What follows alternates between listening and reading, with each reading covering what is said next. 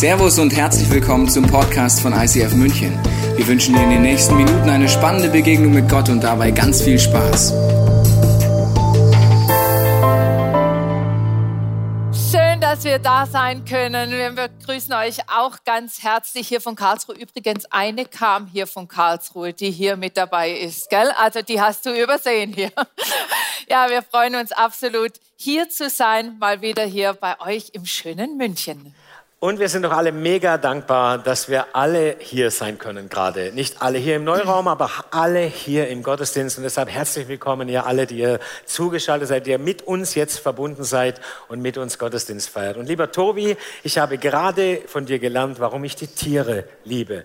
Weil ich liebe eigentlich meine Frau. Meine Frau liebt Tiere. Und nach 30 Jahren Ehe liebe ich sie auch, die Tiere und die Frau. Das ist sowas von wahr und das funktioniert wirklich. Und ich liebe sie wirklich wirklich. Also das ist nicht nur wegen Sibylle, sondern ich liebe sie und ich glaube, das ist ganz gut. Ein tolles Beispiel. Vielen Dank dafür. Ja, und ich möchte einfach auch sagen, man hat ja nicht so oft da die Möglichkeit, aber ich möchte einfach auch mal sagen, wie stark ich euch einfach auch schätze. Äh, Frauke, du bist wirklich eine Frau von ganzem Herzen. Ich, ich habe vorhin gesagt, ich glaube, ich kenne niemanden, der so ein liebevolles Herz hat, so einen Blick für Details und alles so schön macht. Wir haben nämlich auch so ein ganz schönes Survival-Paket bekommen, so in unserer neuen Rolle mit so vielen Details. Vielen, vielen Dank, wie du einfach dein Herz wieder zeigen kannst. Das inspiriert mich unglaublich. Und Tobi, du bist so ein Kommunikator, so ein äh, wirklich auch so ein strategischer Mensch, aber der einfach von Gott auch so die Gabe bekommen hat, einfach auch sein Wort zu verkünden. Und ähm, das schätzen wir so. Und ich bin sehr gespannt, auch in eurer neuen Rolle, was Gott da noch auch für euch bereit hat. Also wirklich, ihr habt zwei wunderbare Perlen hier. Ja. Und aber hallo. Und schön, dass wir hier sein dürfen. Und jetzt kommen wir gerade auch noch mit so einem spannenden Thema heute. Also heute Morgen war es schon echt auch spannend mit diesem Rollenverständnis von Mann und Frau und dieser wirklich sehr, sehr herausfordernden äh, Bibelstelle und äh, Textstelle, wo es einfach heißt, ihr Frauen ordnet euch den Männern unter wie dem Herrn. Und da kann man nur lauter Fettnäpfchen eigentlich äh, sehen und reintappen. Und ich kann mir vorstellen, dass einige äh, da sitzen heute Morgen auch schon, ja, das kann man doch nicht sagen und das sowas kann man noch nicht mal denken und, äh, und Hilfe und äh, wie, wie wollt ihr da durchkommen? Also, und also gell, die haben nicht wir hingestellt. Die Fettnäpfchen sind alle aus München für uns. Ja? Das heißt, wir können jetzt in extrem viele Fettnäpfchen reintappen. Und ich glaube, der Tobi hat auch zwei mitgebracht und gedacht, hoffentlich verkacken die zwei das nicht hier.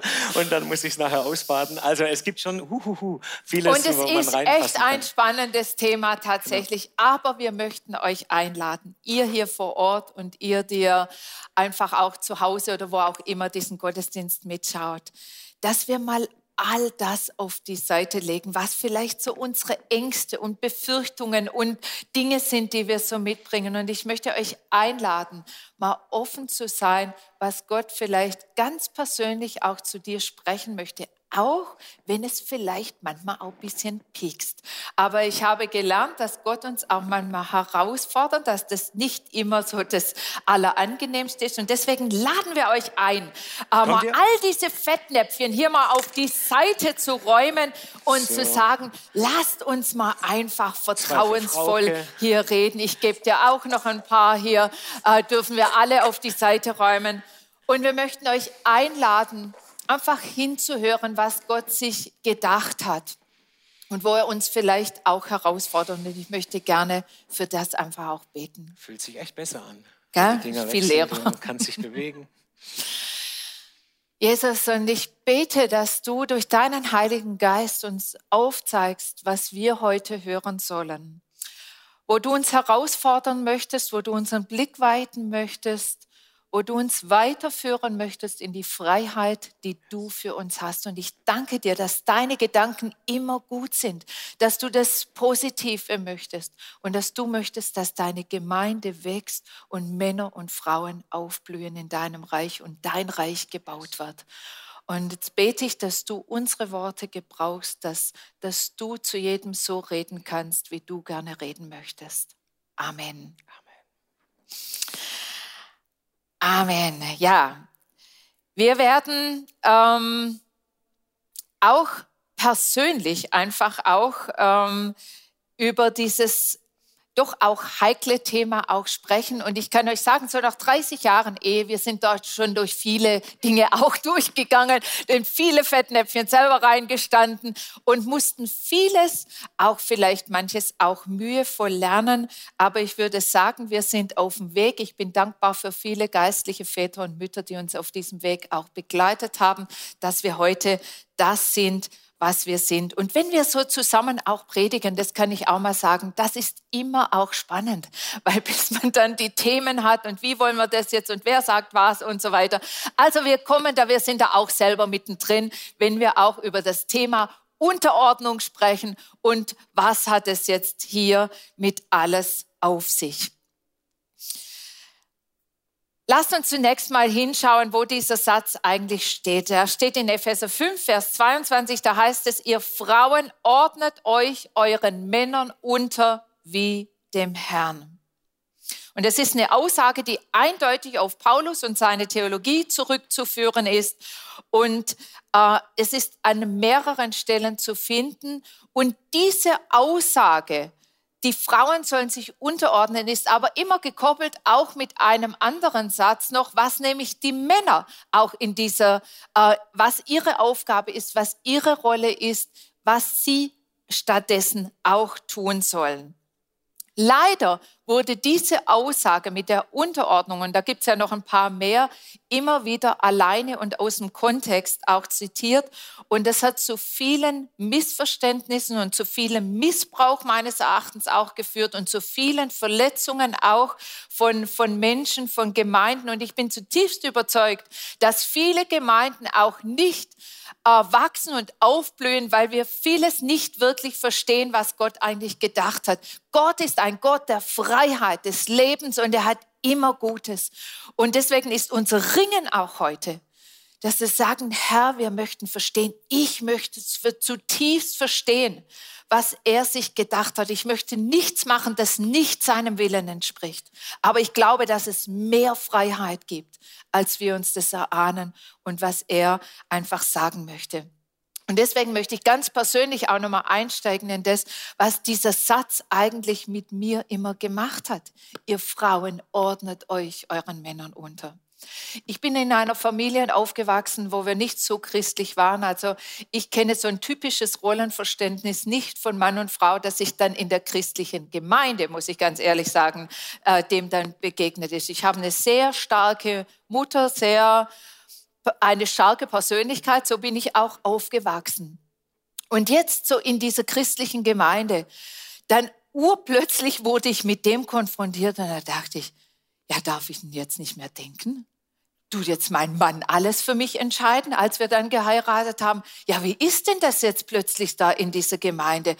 Äh, wie, wie hat sich denn das Gott vorgestellt? Und ich muss sagen, ich, ich, ich möchte zutiefst, wie ich es gesagt habe, das tun, was Gott möchte. Und es hat mich so herausgefordert.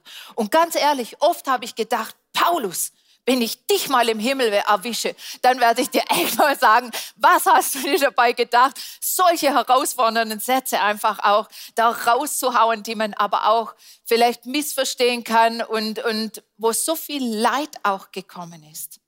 Ich habe mich gefragt, muss ich jetzt in eine Frauenrolle vielleicht vom letzten Jahrhundert irgendwie zurückgehen? Ist es eigentlich recht, dass ich studiert habe? Darf man das eigentlich? Darf eine Frau denken? Darf sie lehren? Darf sie, darf sie predigen?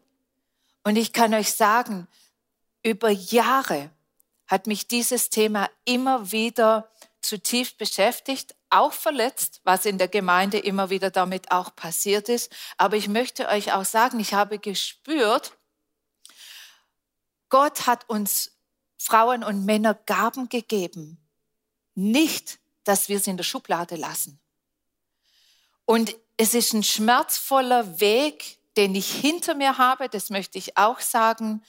Und wo ich heute stehe, und ich würde noch nicht sagen, dass ich am Ende da bin, aber ich bin auf dem Weg und ich möchte die Dinge tun, die Gott mir aufgetragen hat zu tun. Möchte hinhören, was er sagt.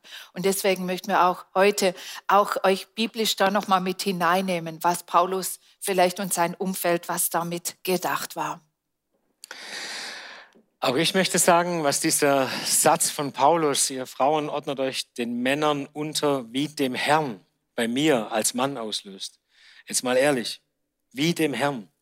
Das sage ich gern, wenn ich Paulus sehen würde, dann würde ich sagen, Paulus, ich bin nicht Jesus. Das ist mein erster Gedanke. Wer bin ich? Wenn, wenn sich meine Frau mir unterordnet, wie sie sich Jesus unterordnet, macht mir das auch Stress, ganz ehrlich. Also, weil ich weiß, ich bin nicht Jesus. Und, und, wie gehe ich damit um oder wie würde ich damit um? Ich fühle mich fast überfordert, wenn das so an mich herangetragen wird. Habe mich übrigens auch gefragt, hätte ich eine Frau, die sich so im klassischen, klischeehaften Sinn, wie man das verstehen kann, mich mir ganz unterordnet, hätte ich so eine Frau überhaupt geheiratet? Also, dass ich keine geheiratet habe, das habt ihr alle schon gemerkt, die jetzt vielleicht so im Klischee da drin ist. Aber auch schon, wenn ich so Klischees sage, mache ich da nicht auch schon etwas falsch? Wer sagt eigentlich, dass es hier Klischees gibt? Es gibt sie natürlich, aber wer sagt, das ist immer so schnell wertend, findet ihr nicht auch? Du, da sind sie wieder, die Fettnäpfchen. Du sagst Klischee und eine Frau sagt vielleicht, mir geht's gut in diesem Rollenverständnis und du sagst Klischee, Steffen, dann muss ich jetzt eigentlich schon sagen, Entschuldigung, das wollte ich ehrlich nicht. Weil, weil es gibt so unterschiedliche Menschen, so unterschiedliche Frauen. Mir ist übrigens auch jeder Macho-Spruch vergangen, seit ich mit dem Thema mich ehrlich befasse, weil meine Frau mich ehrlich damit auch konfrontiert. Und was mir hauptsächlich aufgefallen ist, alles, was ich zu diesem, zu diesem Satz weiß, alles, was ich sagen kann, sage ich nicht aus wirklicher persönlicher Betroffenheit, weil ich bin keine Frau. Ich habe die Dinge nicht so erlebt wie Sibylle, sondern ich habe zugeguckt und von Sibylle gehört, von jemand anderem quasi. Aber es ist mir nicht so gegangen, weil wenn ich in die Bibel reinschaue, ja, da gibt es auch mal eine Stelle, wo heißt, ihr Männer, Männer sollen keine lange Haare tragen, steht in der Bibel. Ja, das haben die Gemeinden Gottes nicht, diese Sitte. Hat der Paulus auch gesagt. War nie ein Problem für mich, weil ich hatte es nie mit den langen Haaren. Ja, das ist easy, oder? Aber wenn, wenn da steht jetzt, ihr Männer, ihr sollt in der Gemeindeversammlung nicht sprechen, sondern nur die Frauen, oder ihr Männer, ihr sollt nicht leiten, ja, na? Dann wird es schon ein bisschen, ja, aber das steht halt so nicht in der Bibel. Und deswegen finde ich das irgendwie schon, schon spannend. Und ich habe mich gefragt, hey, auch ICF, wir, wir, wir haben wir, haben, wir definieren Playfields, oder? Wir geben Menschen Verantwortungsbereiche. Aber haben wir je, wären wir jemals auf die Idee gekommen, jemandem ein Playfield zu geben aufgrund seines Geschlechtes? Nein, wir fragen doch immer nach Begabung, nach Passion, Leidenschaft und so weiter. Natürlich auch nach Charakter. Und so verteilen wir die Playfields. Und jetzt heißt da auf einmal, weil du eine Frau bist, ist dieses Playfield für dich tabu? Also da gibt es schon ein paar echt schwierige Stellen in diesem Rollenverständnis von Frau und Mann in der Bibel. Ich will es mal ein bisschen humorvoll sagen. Stellt euch mal vor, wir würden sagen, ähm, diese Stelle mit, dem, mit der Gemeindeversammlung, wo die Frauen schweigen sollen, stellt euch mal vor, wie in allen Gemeinden im Freistaat Bayern sollen die Franken schweigen in der Gemeindeversammlung. Es ist ihnen nicht gestattet zu reden, sie sollen sich unterordnen. Die Franken, nur die Franken, nicht die Bayern. Wollen Sie aber etwas lernen, die Franken, dann sollen Sie nach der Versammlung einen waschechten Münchner mit bayerischem Blut fragen. Wäre das politisch korrekt? Nicht ganz, oder? Das fühlt sich so an, dass man gar nicht weiß, ob man darüber lachen darf. Man darf darüber lachen, weil ich habe es nicht ernst gemeint. Aber es ist doch ein bisschen für die Frauen fast so wie für die Franken, als ich gerade das vorgelesen habe. Das fühlt sich erstmal nicht richtig gut an. Hey, was ist da los? Warum gibt es diese Unterschiede? Und wir reden heute auch über Schöpfung und Verschiedenheit. Weil zunächst einmal ist die Verschiedenheit, glaube ich, etwas Göttliches und etwas sehr, sehr Gutes. Auch wenn sie uns manchmal sehr viel Mühe macht, vor allen Dingen zwischen Mann und Frau in der Ehe. Ich will euch kurz mit hineinnehmen in Verschiedenheit in der Schöpfung und Unterscheidung, was das eigentlich bedeutet und wie göttlich das ist. Am Anfang sagt die Bibel, war alles eine Suppe. Tohu Wabohu. Und Tohu Wabohu ist nie gut. Ja? Im Tohu Wabohu gibt es kein Leben. Kein Leben. Alles nur tote Suppe, weil alles zusammen in einem Topf ist. Keine Unterscheidung. Und dann hat Gott aus diesem Tohu Wabohu etwas erschaffen, was Leben ermöglicht hat. Und wie hat er das gemacht?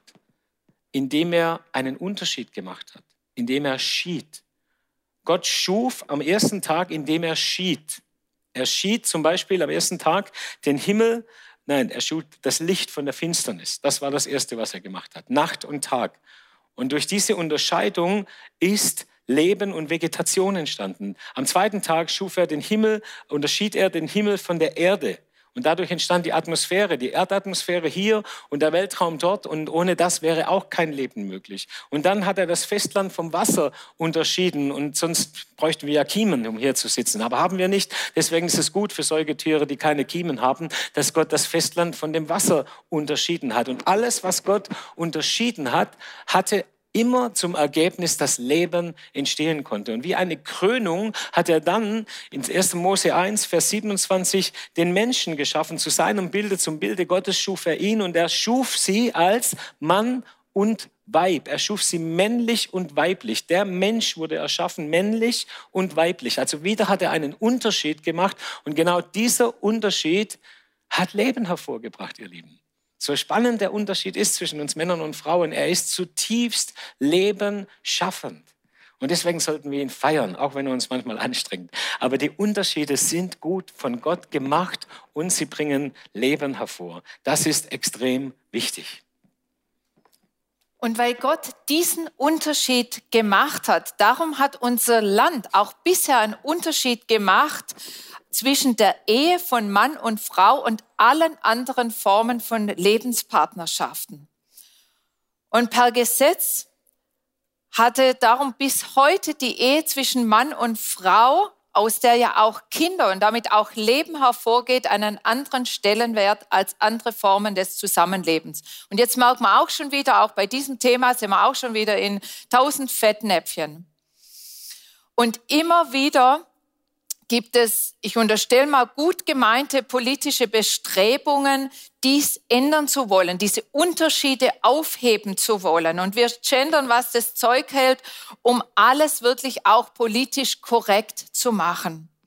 Und wir tun so auch in unserem Land, dass es keinen Unterschied gäbe zwischen der Ehe von Mann und Frau und anderen Formen des Zusammenlebens, obwohl wir wissen, dass nur aus dieser Verbindung von Mann und Frau wirklich auch Leben entstehen kann.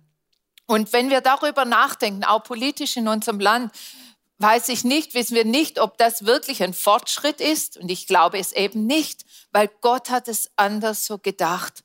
Und ich weiß natürlich, es gibt viel Not, es gibt viel Elend und auch in gleichgeschlechtlichen Partnerschaften gibt es auch wirklich Gutes ja auch. Also, äh, aber ich sehe auch viel Leid und Not in unseren Archefamilien, auch zu Hause. Also es gibt überall so Spannungen. Und deswegen glauben wir auch, dass für uns auch als Christen und Gemeinde es enorm wichtig ist, nochmal zu schauen, wie kann denn Ehe auch gelingen? Wie können Partnerschaften gelingen?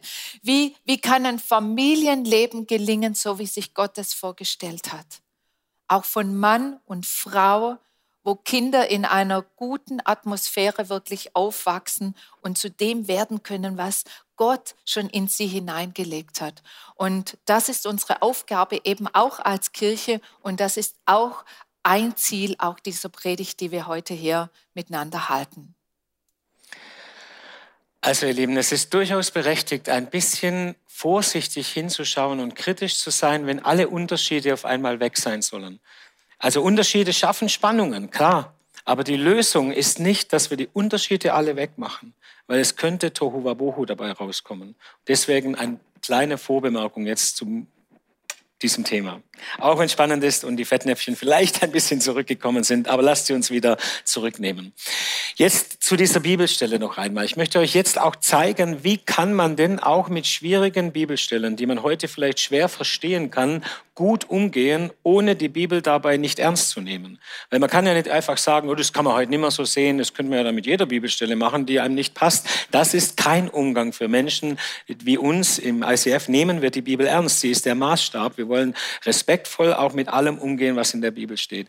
Die Aussage steht also in Epheser 5, ähm, im Brief an die Epheser in Vers 22 dort. Und der Abschnitt, in dem sie steht, ist überschrieben mit die christliche Haustafel. Und es ist immer gut, wenn du den Kontext liest einer Bibelstelle, also wo was steht noch drumherum, und wenn du auch etwas weißt über den zeitgeschichtlichen Kontext dieser Bibelstelle. Deswegen musst du noch nicht historisch oder gar hysterisch kritisch an die Bibel rangehen, aber ein bisschen historische Bildung tut uns auch gut, ihr Lieben.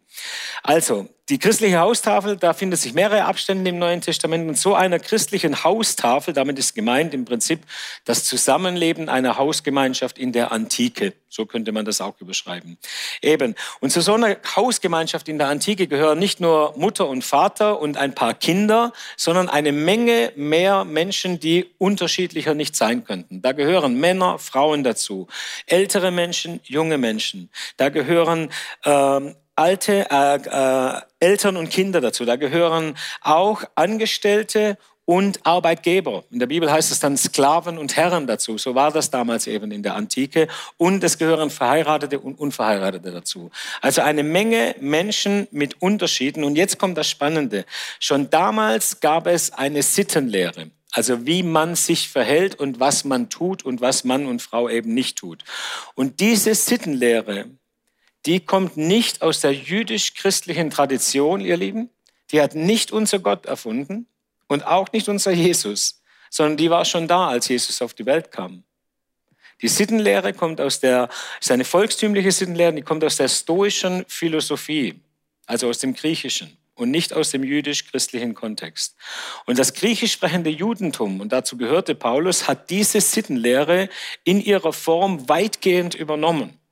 Das heißt, was normal ist und was nicht normal ist, hat eigentlich nicht der Gott Abrahams, Isaaks und Jakobs und Jesus Christus bestimmt, sondern die Kultur.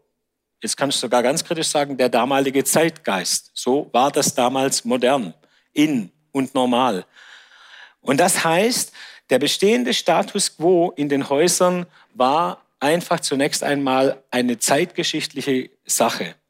Das war auch nichts Neues im Neuen Testament. Jetzt kommt das Neue dazu. Jetzt kommt Jesus und sein Evangelium. Und jetzt kommt etwas ganz Neues in diese altertümliche antike Welt. Denn in Jesus heißt es jetzt in der Überlieferung, waren auf einmal alle eins. Galaterbrief, hier ist nicht mehr Jude und Grieche. Jetzt ist nicht mehr Sklave und Herr oder Freier. Es ist nicht mehr Mann oder Frau. Das war unglaublich spannend für die Leute damals, weil es gab riesen Unterschiede zwischen Sklaven und Freien, zwischen Herren und Sklaven und äh, Männern und Frauen. Das, das, das, und jetzt kommt der und sagt, alle sind gleich in Christus. Alle sind gleich in Christus. Also Unterschiede wurden aufgehoben, aber jetzt müssen wir genau hinschauen, was für ein Unterschied wurde aufgehoben. Weil es gab ja immer noch Frauen und Männer, Kinder und Alte. Es gab immer noch Sklaven und Freie in dieser Hausgemeinschaft. Es ging um die Wertung und die Achtung der Menschen vor Gott, auch voreinander. Wenn du willst, um Artikel 1 unseres Grundgesetzes, um die Würde des Menschen.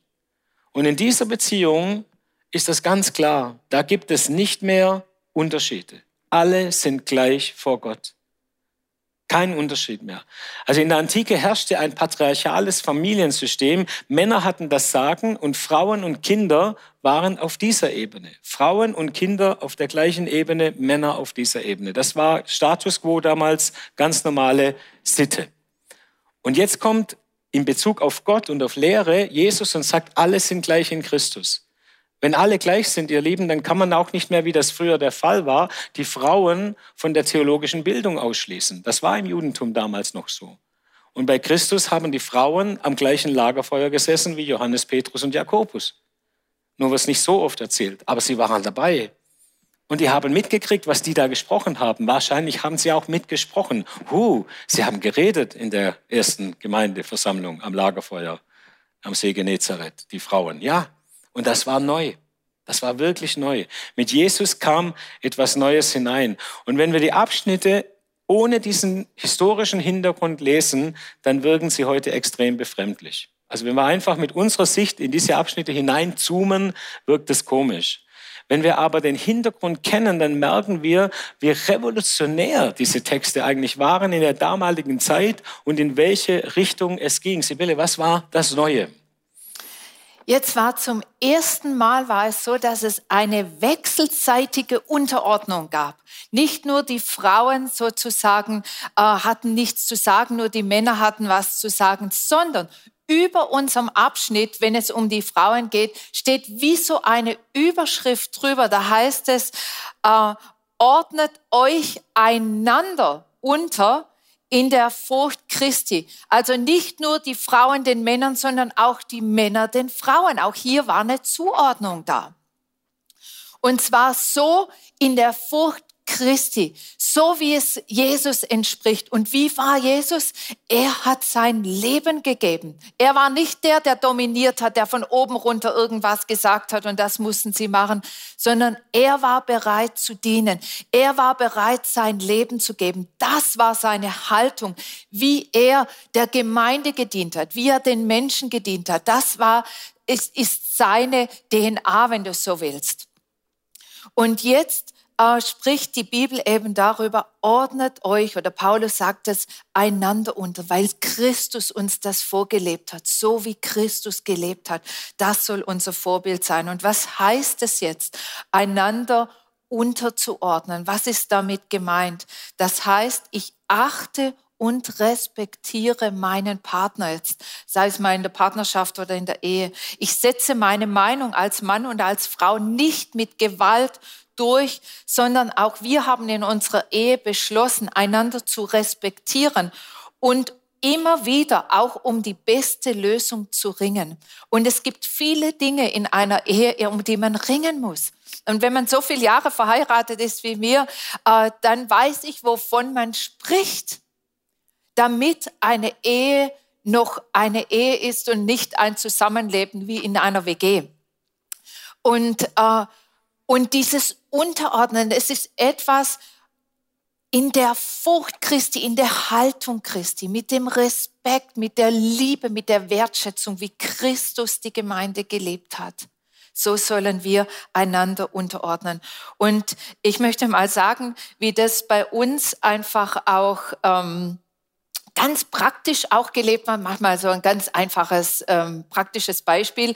Steffen äh, räumt immer die Spülmaschine ein und aus, bis ich im Bad fertig bin.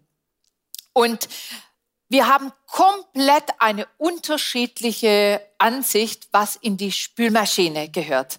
Äh, ich würde niemals die scharfen Messer da reinmachen und Holzgegenstände, ja? Vollkommen anders. Er meint, das kommt da alles rein. Jetzt ist es bei uns nicht so, dass wir sagen, okay, ich habe das Sagen, alles, was im Haushalt ist und der Steffen alles, was außerhalb ist. Ja, und äh, so sind die Regeln, sondern nach Gaben und nach Aufgaben. Seine Aufgabe ist jetzt tatsächlich mit der Spülmaschine. Also musste ich im Laufe der Zeit lernen, ich bin immer noch dabei, den Mund zu halten, äh, was in die Spülmaschine ich jetzt finde, was da rein sollen, meine teure Messer, äh, dass die eben da nicht reingehören. Versteht ihr? Und da muss ich lernen. Okay, ganz banales Alltagsbeispiel. Und gleichsam kann es aber auch sein, dass in, in der Leitung von ICF ich mal etwas sage, wo ich sage, ich glaube, das ist wirklich wichtig und das müssen wir tun. Und auch Steffen unterordnet sich vielleicht in der Meinung, wenn er es vielleicht anders gemacht hätte. Wir teilen oder die Unterordnung ist nicht nach, was ist im Haus nach außen bei uns nach typischem Rollenklischee, sondern nach Gaben und nach Aufgaben verteilen wir das. Hey, und ihr glaubt ja gar nicht, wie froh ich bin. Wisst ihr, wir sind ja auch verschieden. Wir leiten zusammen eine Kirche. Meine Frau hat aber viel mehr prophetische Begabung zum Beispiel als ich von den geistlichen Gaben. Und wenn man immer auch herausfinden muss, was man eigentlich ohne Gottes Hilfe gar nicht wissen kann und dann Entscheidungen treffen muss, dann ist es doch gut, wenn, wenn, wenn, wenn jetzt nicht ich, weil ich der Mann bin, der Prophet im Haus bin sozusagen oder im ICF Karlsruhe, sondern wenn wir gemeinsam leiten und wir uns da so gegenseitig einfach je nach Begabung, je nach Moment, je nach Playfield auch einander zu und auch einander unterordnen. Wir haben das bisher eigentlich ganz erfolgreich hingekriegt und möchten euch Mut machen, das auch auszuprobieren. Aber macht einen Fehler nicht, denkt nicht, man muss es machen wie wir oder wie die Teichens. Nein, ihr könnt mit uns reden und auch mit ihnen und auch vielleicht mit anderen, aber dann muss jeder seinen Weg finden. Wir wollen zum Schluss kommen. Es geht, ich will noch kurz sagen, warum ich glaube, dass es diese eine paar Spitzen im Neuen Testament nun halt doch gibt. Also warum stehen solche Pflöcke dann da drin? Weil es geht ja da schon um Unterordnung. Also wenn Paulus dann zu den Frauen sagt, ordnet euch unter, oder an dem anderen Stelle im Timotheusbrief, glaube ich, äh, die Frauen sollen schweigen in der Gemeindeversammlung, dann ist das schon, dann ist das schon so gewesen und auch so gemeint gewesen. Aber was ich glaube, ich glaube, dass durch dieses Neue in Christus auf einmal alle gleich ein bisschen wieder neues Tohuwabohu reingekommen ist in die damalige Kultur. Weil wenn die Frauen zum Beispiel bisher nie geredet haben, nie dabei waren in der Tora-Lehrstunde sozusagen und jetzt auf einmal von heute auf morgen mit dabei sind, mitreden, dann gibt es natürlich auch einiges an Nachholbedarf. Entschuldigt, wenn ich das so sage, aber wenn du nie an der Bildung beteiligt warst und auf einmal und nie auf einer Schule warst, nie studiert hast und mit 40 auf einmal äh, Geschäftsführerin wirst äh, oder sowas, das, das geht nicht von heute auf morgen. Und ich glaube, da kam einiges durcheinander und einiges war schwierig in den Gemeinden. Und dann musste geleitet werden, dann musste Ordnung hineingebracht werden in die damalige Zeit. Und daher glaube ich persönlich, du musst das nicht auch so sehen, rühren diese etwas sehr restriktiven Momente, die da reingesprochen sind. Aber wenn man das ganze Bild anschaut, dann sieht man doch aus diesem Klischee, die Frauen sollen schweigen und haben keinen Anteil, kommt auf einmal Christus, der sagt, wir sind miteinander gleich vor Christus. Und dann das Lernen der letzten 2000 Jahre, Leute, wir sind ja nicht mehr in der Antike. Und jetzt im Jahr 2000 noch so zu tun, als wären wir von der Kultur, von der Sitte, vom gesellschaftlichen Wandel in der Antike, ja, dann lasst uns auch durchziehen. Also dann gäbe es noch ein paar andere Dinge, die wir auch nicht tun dürften und machen müssten oder nicht machen dürfen heute, wenn wir es so machen wollen wie damals. Und deswegen mache ich schon Mut, zwischen den primären Dingen und den sekundären Dingen zu unterscheiden. Und die primären Dinge, ihr Lieben, das ist der Inhalt, das ist unser Jesus, das ist, was ist Jesus gemäß und in welche Richtung ist Richtung Jesus und was ist Rückschritt. Und die sekundären Dinge, die man so oder so machen kann, die haben mit Kultur zu tun, mit Sitten zu tun, mit gesellschaftlichem Wandel. Und da verändert sich etwas. Tun wir doch nicht so, als könnten wir so, also als wäre das nicht auch in, in jedem christlichen Leben und in jeder christlichen Gemeinde so, dass sich Dinge verändern in der Kultur. Also da mache ich einfach Mut zu unterscheiden. Und ich glaube, dass man dann der Bibel trotzdem noch gerecht wird und die Bibel trotzdem noch ernst nehmen kann. Wir kommen zum Schluss. Wie kriegen wir das jetzt hin? Genau, vielleicht noch eine, Ding, eine Sache, die Paulus eben auch sagt, nochmal in diesem Abschnitt. Da geht es um das Lieben und das Ehren. Und dieses Wechselseitige, einfach auch, wie Männer und Frauen auch unterschiedlich sind. Also von dem Unterschied hat es eben auch etwas zu tun, wie kommt denn was an? Und ich glaube, eine Frau möchte einfach wirklich geliebt werden und dadurch wird sie geehrt, indem man sich Zeit nimmt, indem man hinschaut. Und ein Mann, das stelle ich bei meinem Mann fest und bei anderen Männern auch, die möchten eher geehrt werden. Und dadurch werden sie geliebt. Und das spricht Paulus auch an. Und wenn man das lernt, einfach auch miteinander auch zu buchstabieren, was das bedeutet. Genau, und hierzu haben wir euch eine Leiter mitgebracht. Und ich, also um es mal ganz einfach zu sagen, ich finde schon, dass wir Männersälen schon ein bisschen einfacher sind, oder? Findet ihr nicht, ihr Frauen und ihr Männer, die ihr jetzt zuhört? Also wenn ich so das beobachte, geht es mir manchmal echt so, dass ich denke, Schatzi, ich stehe ziemlich weit unten und du bist ziemlich weit oben, wenn es um deine Maßstäbe geht. Also schon weit oben, ja. Also ich spüre das ja dann, weißt du, ich spüre dann, wo ich bin und wo sie ist und denke mir manchmal, ja, komme ich denn da jemals hoch? No, no, oder? Das geht nicht. Das ist zu weit oben, Schatz. Da kann man verhungern als Frau da oben und einsam werden. Und ich bin sowas von froh, das kann ich euch sagen, dass meine Frau, sage mal, nicht zu stolz ist, auch mal runterzukommen. Ein bisschen runterzukommen, dass wir uns begegnen. Ich muss natürlich dann auch ein bisschen hochkommen, Männer, ja, nicht hier, hey Baby, hier bin ich, komm mal runter. Das geht natürlich auch nicht. Natürlich müssen wir auch hochkommen. Und manchmal mache ich den ersten Schritt und sie sieht mich und sie macht den zweiten. Manchmal macht sie auch den ersten Schritt und ich mache dann den zweiten. Ja, und dann kommen wir einander entgegen und dann können wir auf irgendeiner dieser Stufen mal weiter so, mal weiter so, bloß nicht immer auf der gleichen Stufe. Das wird langweilig, ihr Lieben. Aber dann können wir uns begegnen und auch einander treffen. Das ist richtig cool und so, so glaube ich, muss das gehen. Es gibt es natürlich auch andersrum. Das möchte ich jetzt auch mal sagen. Echt? Manchmal habe ich das Gefühl, mein Mann ist ganz mega weit oben mit seinen Vorstellungen, mit, äh, mit Stolz, mit manchmal Arroganz, in dem, es ist doch ganz einfach, wie siehst du die Welt so kompliziert? Und dann hat er irgendwelche Lösungen. Und äh, ich denke, so kann man die Welt nicht sehen. Und ich finde es von oben herab in meine Situation gesprochen. Und dann ist es manchmal auch wichtig, okay, wie gehen wir jetzt da damit um? Und ich habe auch gemerkt, einen Mann dann auch zu ehren und äh, eben auch zu sagen, was er gut findet, auch wenn ich finde, es ist vielleicht nur zu 80 Prozent gut, äh, hilft es auch wieder, dass er vielleicht auch mal runterkommt wieder.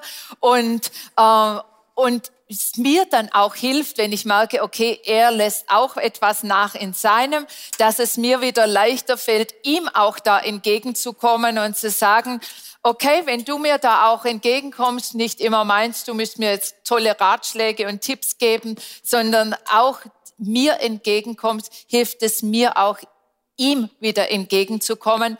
Und das finden wir äh, einfach der Tanz des Ehepaars auf der Leiter, dass man einfach auch lernen muss in der Zeit. Und jetzt gucken wir mal, ob wir es noch schaffen, mm. ohne runterzufallen. der, der Punkt ist, der Tanz, der ist schon mal auch ein Eiertanz, um ehrlich zu sein. Das ist schon ein Auf und Ab, ein Hin und Her und manchmal fällst du sogar von der Leiter. Und dann musst du halt wieder aufstehen, oder?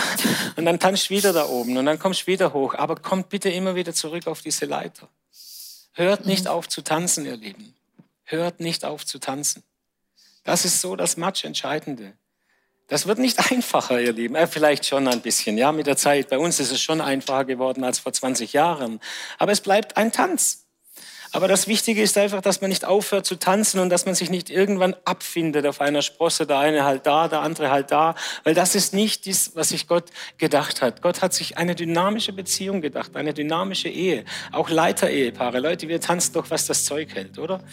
Das ist doch ein Riesentanz, wie man das überhaupt hinkriegt, in der Gemeinde, Leitung, Beruf und alles miteinander zu verbinden. Aber hört nicht auf zu tanzen. Schmeißt keinen von der Leiter runter. Bleibt miteinander in Verbindung und sucht euch einfach immer wieder. Und einander unterzuordnen, das ist das Bild, wie Christus das auch gemacht ja. hat. Und er kommt uns immer wieder entgegen. Und er ermutigt uns immer wieder, hey, bleib nicht in deinem Stolz weder da oben und geh auch vielleicht einen Schritt zu auf yes. den anderen. Und da möchten wir euch ermutigen, weil Gott wünscht sich so sehr dass wir gesunde Männer und Frauen in diesem Land haben, dass wir gesunde Ehe haben, dass wir gesunde Familien haben, dass unsere Kinder in einer Atmosphäre aufwachsen, wo sie aufblühen können und das, was Gott in sie hineingelegt hat, dass das gebaut werden kann. Und wir sehen in dieser Nation, dass Gott noch viel vorhat und dass er aber uns gebrauchen will. Und wenn wir nicht gesund sind in ihrer, unserer Persönlichkeit, in unserem Denken, in unserer Theologie, in unseren Gemeinden wird das nicht passieren, sondern wir brauchen gesunde Persönlichkeiten, wir brauchen gesunde äh, Gemeinden. Und Gott möchte sein Reich bauen und wir sehen so viele tolle Ansätze. Und lasst uns bereit sein, darauf zu hören, was Gott sagt. Und vielleicht hat manches dich angetriggert und du fandst manches unmöglich. Lass dich von Gott herausfordern. Ich habe mich oft in meinem Leben herausfordern lassen und es ist meine Haltung, weil ich lernen möchte, Gott, was ist dir wichtig? Und es ist nicht immer das Angenehmste, aber wir lernen einfach nur da. Und ich möchte uns einladen, lasst uns, uns aufstehen und wir möchten einfach für das beten, dass Gott in diesem Land mehr und mehr Raum gewinnt. Jesus, jetzt bete ich für jeden Menschen, für jede Frau, für jeden Mann, der jetzt aufgestanden ist, hier im Raum, aber auch zu Hause. Für alle, die jetzt mit uns verbunden sind, dass du jetzt durch deinen Heiligen Geist wirkst, mit deiner Heilung kommst, dass du mit neuer Hoffnung kommst, dass du da, wo wir den Eindruck habt, bei mir sind die Sprossen oder gar die Leiter zerbrochen, die Leiter wiederherstellst und uns wiederherstellst, dass wir wieder anfangen können zu tanzen, Jesus.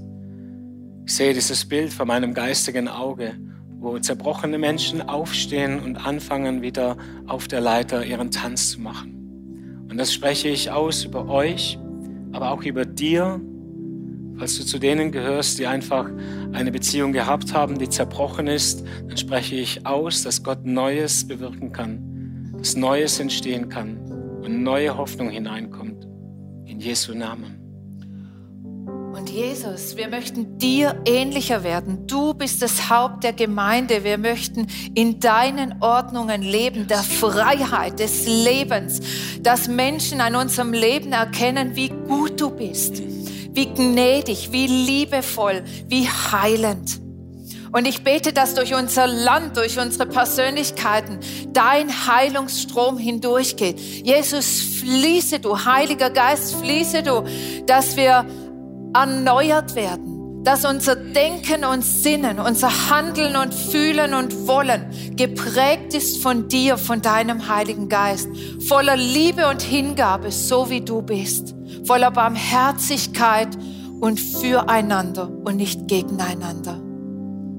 Hilf uns, dass dieses Land gesund wird und dein Reich gebaut wird. In Jesu Namen. Amen.